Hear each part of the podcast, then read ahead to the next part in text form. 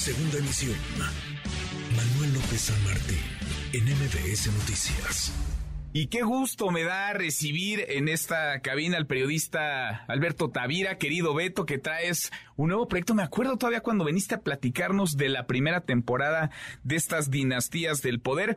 Pues viene la segunda temporada. ¿Cómo estás, Beto? Encantado, Manuel. Siempre estoy encantado de estar en tu espacio. Qué gusto. Oye, si hay segunda temporada es porque jaló muy bien la primera temporada de estas dinastías del poder. A ver, recuérdale a la audiencia, al auditorio, de qué va, de qué se trataron, qué escuchamos, digamos, en la primera temporada y ahora platicamos de lo que vendrá en esta serie. Por supuesto que sí. Dinastías del Poder es mi podcast que se estrenó el año pasado, donde se cuentan las historias de amor entre el poder político y las mujeres de la farándula un poquito y en resumidas cuentas cuando la política besa al espectáculo. Entonces, en aquella primera edición, recordarás que tuvimos los episodios de Enrique Peña Nieto y Angélica Rivera, Anaí y Manuel Velasco, Daniela Castro y Gustavo Díaz Ordaz, Talía y Alfredo Díaz Ordaz, Sasha Montenegro y López Portillo. o sea, digamos, como que este engranaje de los momentos distintos de la historia de México, donde los hombres de poder han llevado frente al altar a las mujeres de la farándula, ya sea de la actuación o del, o del canto, y en unas de esas, mi estimado Manuel, pues sí con fines electorales, hay que decirlo pues con todas sus letras. Pues ¿O tú crees que la Gaviota y Peña se casaron antes de la elección de 2012 porque ya les andaba a tener... Pues estaría muy raro que además se divorciaran, se separaran, como lo hicieron. Después del sexenio. Ya terminando el gobierno, ¿no? Desde luego. Entonces, Dinastías del Poder desenmascara un poco esto. O sea, vamos fusionando la parte política, los momentos coyunturales del país, pero también con estas historias donde, pues, eh, las mujeres del espectáculo vienen a sumar a la ecuación de votos en una contienda electoral. Y eso me parece revelador. Me encanta lo que tú dices. No hay herencia más rentable que un buen apellido. Más allá del dinero, más allá del poder el apellido, un buen apellido, el nombre que se hereda, que se le deja a la familia, a los hijos, a las hijas, que es un nombre con el que muchos siguen lucrando después de muchos años. bueno, distintas dinastías de la política lo han hecho. El propio Peña Nieto, recordemos que viene de los del Mazo, viene de los Montiel, viene de, los Vélez, del Estado de México, y entonces así se han ido perpetuando, digamos, estos personajes en la política una especie como de pasar el trono simplemente, si fuéramos una monarquía europea. Y ha sucedido en las de los Díaz Ordaz también, ha sucedido en las de los López Portillo.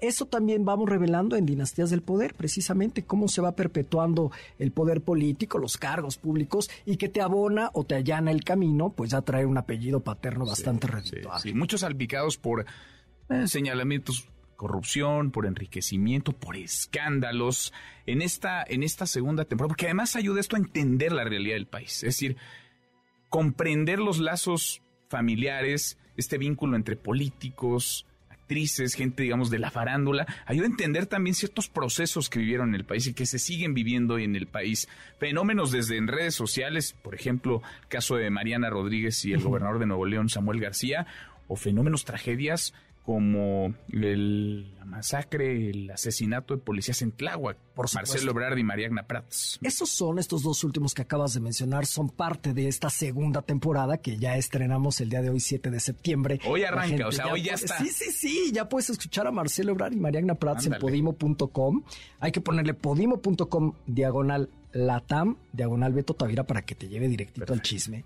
Pero el episodio 10 es el de Mariagna y Marcelo. Luego el 11, Edith González y Santiago Krill. ¿Qué me dices de esa historia? Después pasamos con María Sorte y Javier García Paniagua. Los papás de Omar García Harfuch. Por supuesto. Y la gente cree que la Gaviota y Peña Nieto fueron los primeros que se casaron de la política y el espectáculo. Y te tengo noticias.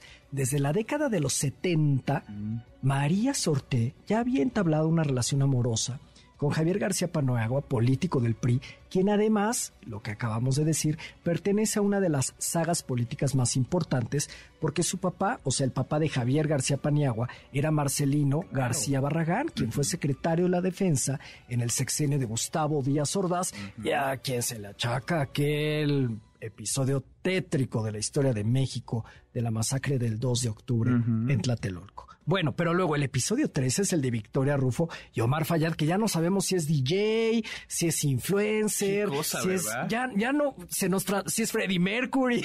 se parece mucho Omar Fayad. Ya no supimos que dejó de ser gobernador de Hidalgo hace dos días. Hace dos, Hace pero ya lleva como un año diciendo yo ya cierro la cortina sí, política sí, y vamos sí, a vivir la vida.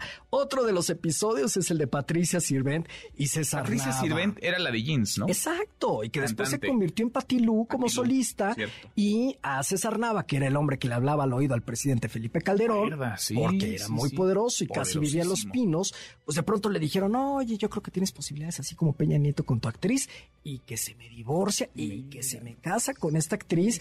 Y es un episodio tétrico porque el yunque al cual pertenece la familia Nava, pues se les fue encima por ser rústicos y guadalupanos. Imagino, me puedo imaginar. Después está el caso de Sherlyn y Gerardo Islas, que tuvieron distintas bodas y un matrimonio chiquitito de apenas unos meses.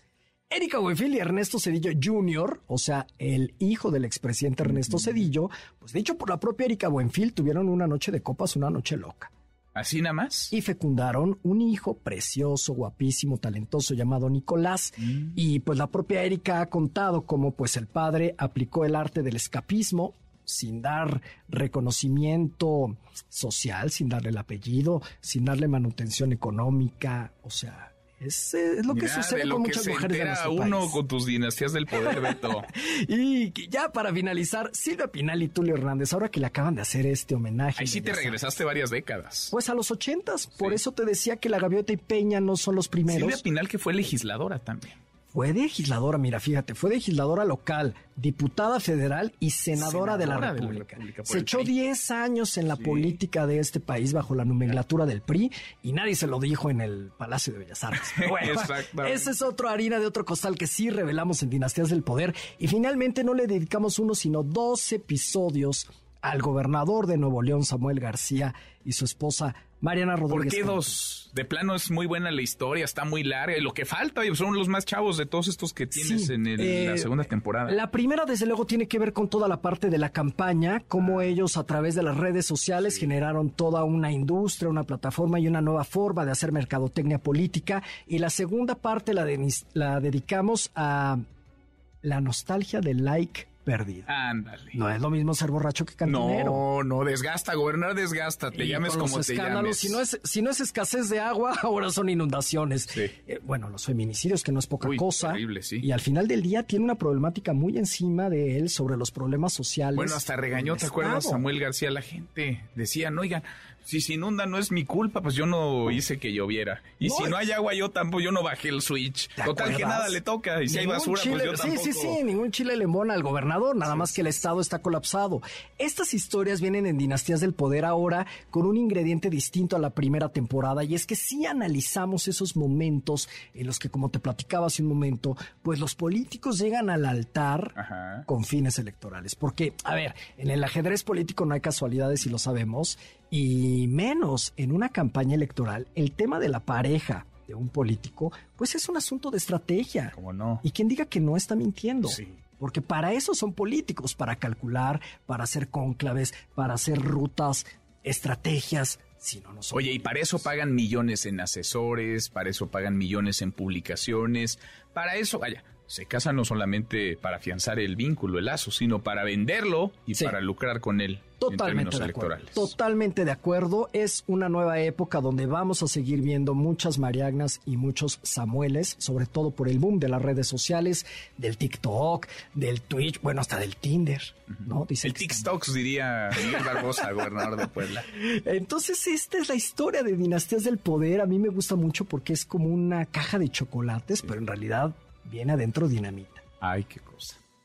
Chocolates envenenados. Beto, te va a ir muy bien. Gracias. Muchísimo éxito tuviste en la primera temporada y estoy seguro que esta segunda lo traerá también consigo. A ver, ¿cómo encontramos dónde nos metemos? ¿Cómo Sí. descargamos? ¿Cómo podemos escuchar estas dinastías? Mira, si se quieren facilitar la vida, síganme en mis redes sociales, arroba Beto Tavira en Twitter, en Instagram, en Tinder, en Grindr, Ah, caray. en todas, Bueno, en LinkedIn. estás. Y ahí vienen los links directos para el podcast. Y si no, vayan a la plataforma de Podimo, podimo.com, póngale diagonal Latam de Latinoamérica, diagonal Beto Tavira y van directo al chisme. Derechito. O sea, ya, derechito al chisme, pero también este chisme con, con coyuntura, con política, con grilla, mucha documentación. Más de un año tardamos en hacer el guion que tengo frente de mí. No, o sea, está- son 114 páginas de, de los nueve capítulos. Es un libro. No, es un trabajo periodístico. Sí. Esto es un documento periodístico.